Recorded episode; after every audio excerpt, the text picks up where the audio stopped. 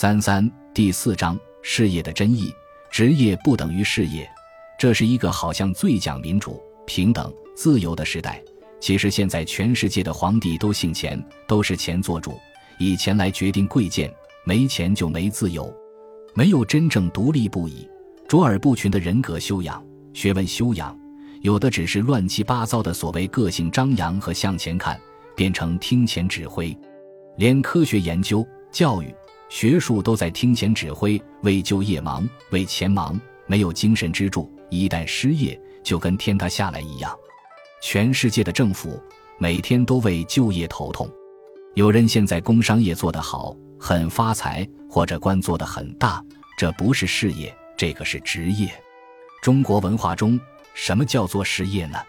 出自孔子《易经细传》中的一句话是：“举而错之，天下之民谓之事业。”一个人一辈子做一件事情，对社会大众有贡献，对国家民族，对整个社会都是一种贡献。这才算是事业。譬如大禹治水，他为中华民族奠定了农业社会的基础，功在万代，这叫事业。真正事业的精神在这里。现在大家动不动称事业，其实都是职业。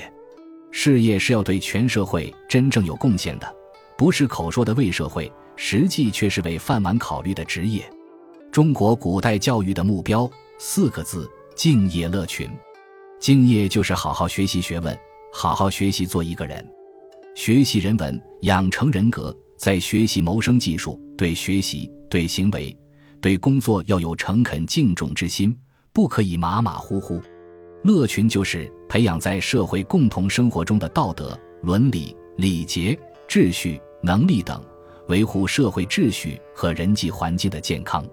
中国几千年教育的目的。不是为了谋生，是教我们做一个人。职业技术则是另外学的，而且教育从胎教开始，家教最重要，然后才是跟先生学习。人格教育、学问修养是贯穿一生的。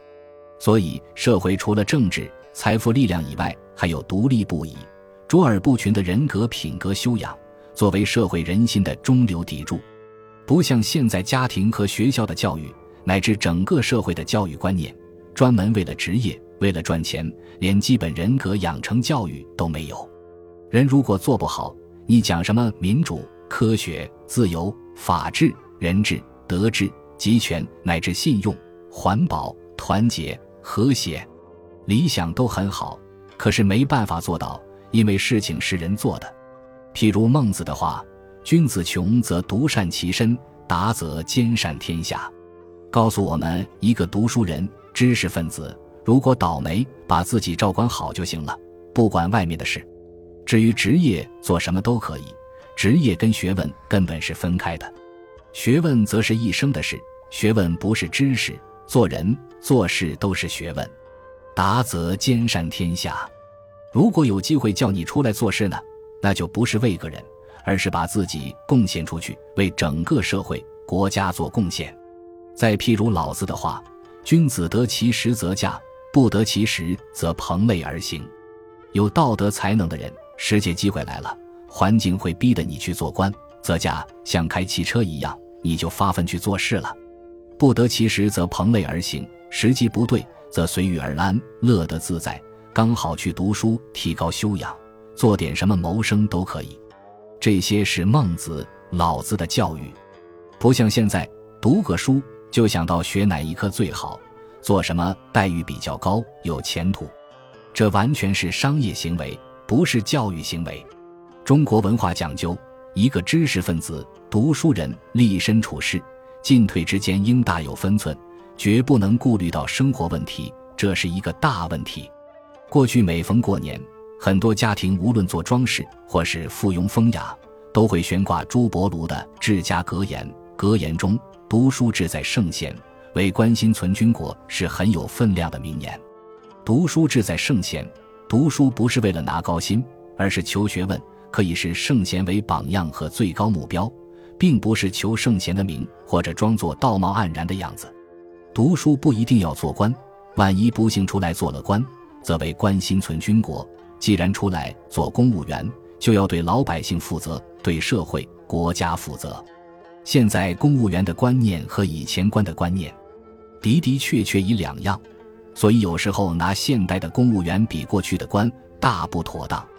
过去一个读书人实在寒窗，一旦考取了功名，那真有味道。哪怕是一个小小的县令，出来时还要鸣锣开道，老百姓还要回避，坐在轿子里比汽车里舒服多了。最小的官是典史，勉强等于现在县里的警察局长、监狱长，这是编制内的人。造例之类都不在编制内，由县令自己想办法在结余向下开支。以前一个县衙门里。编制外不过一二十人办事，像清朝康熙时代，全国官吏上至宰相，下至地方小吏，只有一万七千人，却做了那么多事。这个问题时至今日还是值得研究的。那个时候考取功名出来做官的四万万人中，只有一两万人，的确是很光荣。现在当然两样了，是公务员替人服务了。但是大家还有一个毛病。习惯把公务员与官的观念始终混在一起。如果这一点真正分开了，搞清楚了，那就好办了。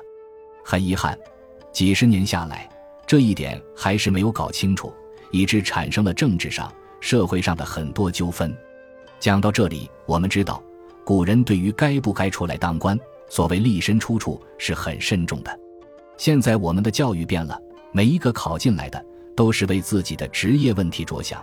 这是受西方文化的影响，即所谓杜威等人的思想，主张生活就是教育，教育应与生活、技术配合在一起。人家的文化基础同我们完全两样，我们今天没有搞清楚自己的文化精神，对别人的也没有搞清楚，别人的东西是不是适合我们的国情，今天还在考验中。今日考进来的学生，目的是为了职业，既然为了职业，那么做医生是职业。做公务员也是职业，职业的下面就只有价值问题，也就是待遇如何。首先问划不划得来。